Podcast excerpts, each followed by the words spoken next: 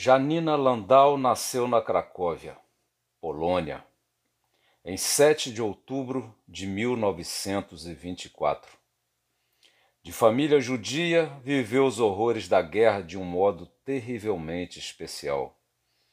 Quando a guerra começou, justamente com a invasão da Polônia em 1 de setembro de 1939, o seu pai foi convocado para defender a Polônia mas logo foi capturado e preso. Janina, agora com recém-completados 15 anos, junto de sua mãe, fugiram em direção à Rússia. O exército alemão havia se apossado de sua casa. Sem encontrar apoio, ambas voltam para Cracóvia. Elas tentavam consegui retomar alguns pertences de valor que haviam escondido na casa de certa vizinha.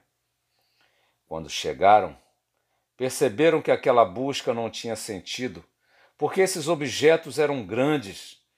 Era um piano, uma cristaleira, tapetes, nada que pudessem carregar sem chamarem a atenção e nem tinham mesmo condições de carregar.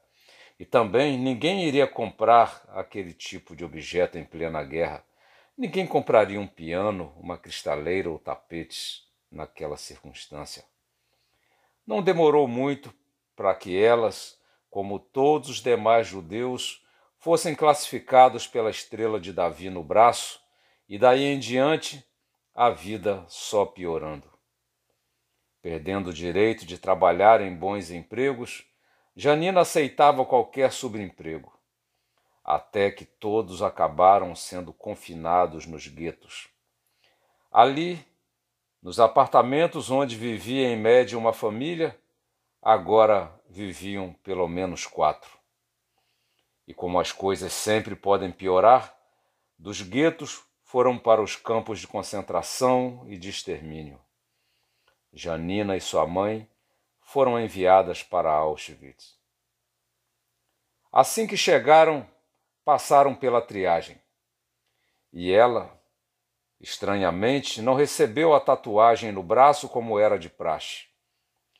Na verdade, sem ela saber o porquê, é porque ela havia sido detectada com uma alergia e foi colocada entre os que seriam executados. Desesperada, porque havia sido separada da mãe, ela arranja um jeito de escapar por uma janela e sai em busca da sua mãe, que também estava em sua busca. Elas se encontram. Alguém lhe dá uma roupa qualquer, pois já haviam lhe tirado tudo. Ela se esconde entre as outras que iriam trabalhar. Sem comida suficiente, sem roupa adequada ao frio, sem cama para dormir, num ambiente sujo e sem cuidados, ela lutou para sobreviver um dia de cada vez. Foi transportada de um campo para outro, em situação cada vez pior, até que a guerra terminou. E quando isso aconteceu, ela pesava apenas 27 quilos. Os ingleses que chegaram ao campo encontraram na dispensa uma boa quantidade de pão. Mas alguém teve a ideia de, antes de dar aos prisioneiros, testar aqueles pães. E aí descobriram que todos estavam envenenados. Era muita maldade. Os sobreviventes estavam famintos mas como aqueles sedentos no oceano que não podem beber a água salgada, pois ela lhes mataria, eles também não podem comer o pão envenenado pelos nazistas. O senso de indignação nos enche diante de relatos ou mesmo circunstâncias semelhantes a esta. Não temos dúvida de que se trata de injustiça. Mas, afinal de contas, como se dá a justiça? Tanto essa como todas as demais histórias parecem confirmar a posição do filósofo Nietzsche. A posição de que justiça não é um estado de coisa, não é algo estático, não é um direito. Justiça é algo que se estabelece de modo dinâmico, sob tensão, no atrito, no confronto, na luta. Para Nietzsche, nossa dificuldade de entender a justiça está em associarmos justiça à igualdade. Para ele, justiça precisa estar conectada à liberdade. Uma liberdade que luta para se manter livre. É nisto que consiste a justiça, no conquistar a liberdade. A guerra contra a justiça é a única forma de fazer justiça. Não guerrear contra a injustiça é deixar a injustiça se alastrar, consolidar posição. Na visão de Nietzsche, nossa liberdade está sempre ameaçada. Ela sempre está em risco de se tornar apenas uma fantasia, uma aparência de liberdade. Então, a liberdade que se impõe contra qualquer forma de alienação cria a justiça. Isto vale para todo tipo de relação. Quem não percebe as ameaças à sua liberdade e por isso não se levanta contra a invasão de seu espaço, está facilitando a injustiça. Justiça existe no equilíbrio das liberdades que se enfrentam. Há um paradoxo na liberdade, pois a temos para lutar para tê-la. O que usa a liberdade para não lutar, perde a liberdade. O que usa a liberdade para lutar, a mantém só enquanto luta. Grandes injustiças costumam começar como pequenas injustiças, testando a reação do outro. Na ausência de reação, vai se abusando cada vez mais. Ver a justiça como uma igualdade dada antecipadamente seria um tipo de fraqueza daqueles que veem a igualdade como um direito, não como uma conquista. Igualdade como direito é decadência, é visão de espíritos vis que invejam os espíritos viris, é como Nietzsche vê. A igualdade se estabelece no enfrentamento da vida. Desde a igualdade entre marido e mulher até aquela entre nações, não são determinadas por teorias, são determinadas por práticas. Desde a luta para sobreviver num campo de extermínio até aquela por uma vaga na universidade, é na luta que se conquista. O que se chama de equilíbrio da justiça neste mundo não passa de certo estágio onde as forças se equivaleram. Não há estabilidade. É algo como se alguém empurrasse outro até que aquele que está sendo empurrado encontre um lugar para apoiar os seus pés.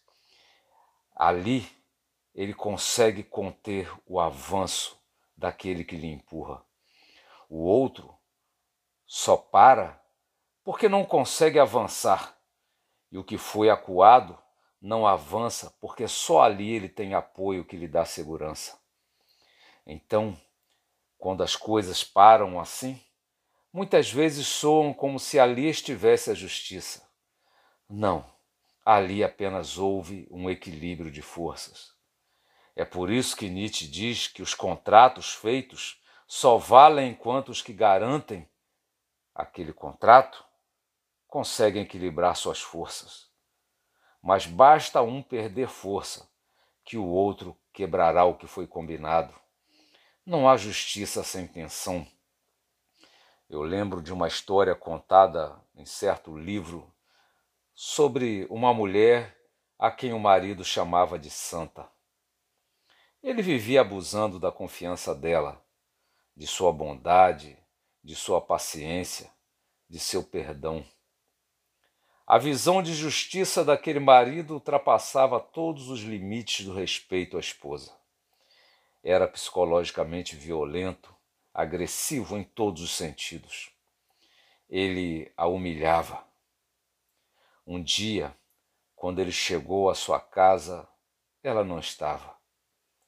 A santa não suportou mais aquele homem. Ela foi embora. Ele veio mais uma vez como que para arrombar a porta, mas a porta estava destrancada e ele caiu por sua própria causa. Tive uma aluna em situação semelhante. Também saiu de casa por razões assim. Foi embora. Hoje está se formando em direito. Justiça não é algo que se requer numa carta para Papai Noel. Justiça se forma na luta. Ninguém pode abandonar esta batalha sem ser despojado, arrombado. Enquanto planejamos o bem, há quem esteja planejando o mal, contando que estaremos desatentos. É dentro desse contexto que Nietzsche procura deixar claro o quanto nos enganamos quando queremos determinar o que é justo ou o que não é justo.